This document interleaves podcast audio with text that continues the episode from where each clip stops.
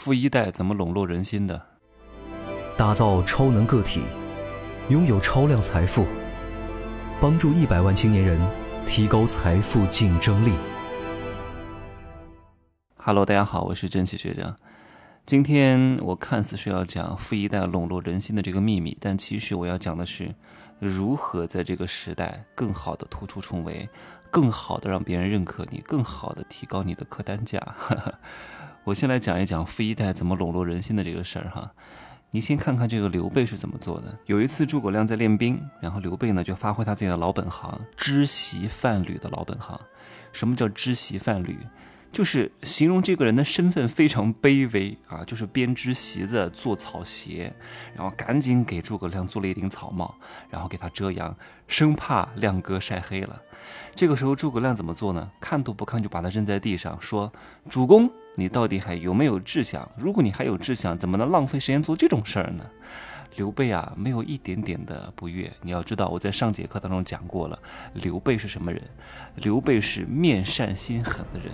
然后继续拍马屁讲：“哎呀，哎呀，亮哥讲的有道理啊，亮哥有道理，你看到了，这就是挣钱人的心态啊。所以刘备一直在走上坡路啊，越来越好啊，因为他要讨好自家团队的人才呀，上赶着都得去拍马屁呀，对不对？所以给别给别人编草帽、做鞋子，为什么要拍啊？因为是自家赛场的马呀。”拍自家赛场的马，这个马每一匹马都是你的，回头拿了大奖，利润都是你的呀，因为你是谁呀？你是马场主啊，一切都是为了利润啊，是能够攻得下身的呀，是能够把脸放在地上的呀。你看看那些大官儿为什么对底下的人这么好，你懂吗？这种好也是一种手段呐。他不会骂那些底层员工的，和珅从来就不会骂抬轿子的人，都给这些轿夫钱。哎呀，你们好好抬，因为他很清楚，对待这些轿夫来讲，因为这些轿夫没有什么可失去的，拿的钱也很少，他的这些官位和地位对他们来说其实不重要，大不了就鱼死网破。可是鱼死网破，谁吃亏呢？轿夫不好好抬，万一把和珅摔着了，那怎么办呢？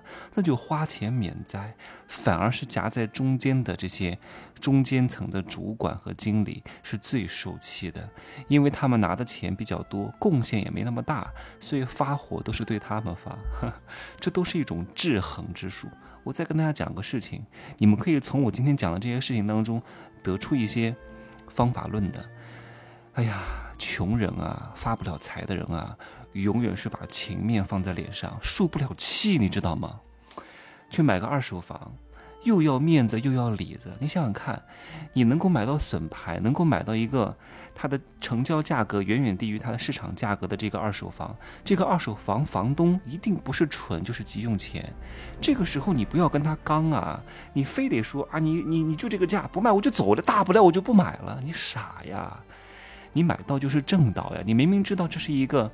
低于市场价的损盘，那你就给他点情绪价值就好了，你就哄着他就好了，你就忽悠忽悠他就行了，让他赶紧签合同，赶紧签定金合同啊，赶紧过户啊！你这个时候要什么情面，要什么要什么面子？骂你两句又怎么样？打你一下又能怎么样？对吧？你买到就能挣几百万啊！你何必跟他较这个气儿呢？有些人他永远就不懂得啊，以退为进，用时间换空间。哎呀！我就记得一个学员跟我讲过一个事儿哈，他听了我的这个房产课之后呢，去买了一个笋盘啊，挑了两百套房，终于挑到比较合适的了，然后呢签了定金协议啊，签完定金协议没有几天，这片房价大涨啊，涨了至少有几十万，所以卖房的这个房东呢就有点不情愿，死活不去过户，就是不配合，非常纠结。但其实这个房东是想卖的，他就是不爽。然后我这个学员呢，真的是用各种方法，天天到他家门口等啊，硬生生的等了三天，逼着他跑到这个这个这个房管所，把这个户给过了，终于这个石头就落定了。你想想看，如果当时这个学员不能够放下脸面，人家至少能够买得起广州房子的人也是大几百万啊，也还是有些钱的呀，放弃一切尊严，等着他。啊，必须要搞定，你有这种心气儿吗？你肯定，哎呀，你大不了赔我个定金。我告诉你，就算把定金双倍赔给你，你也是损失了呀。你第一，你想要这个房子；第二，它确实涨了，以后升值空间还是很大的。你为了这个情面，放弃了这么多的利润。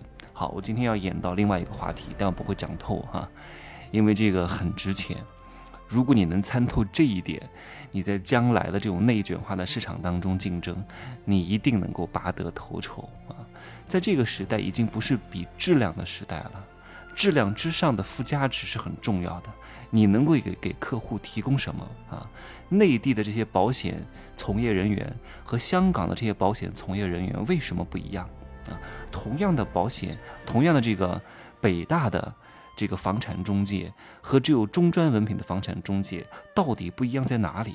给富人家孩子教钢琴的和一般的教钢琴的有什么不一样？这个答案我不能明说，因为说了呢会潜在的增加各位的竞争对手，竞争对手多了又同质化了就完蛋了。所以一定是要在私课当中讲一讲的，一定是要有门槛的去讲一讲的，才能真正帮助想要更好的人，好吗？今儿呢就说这么多，可以加我的微信，真奇学长的拼音首字母加一二三零，备注喜马拉雅，通过概率更高。再见。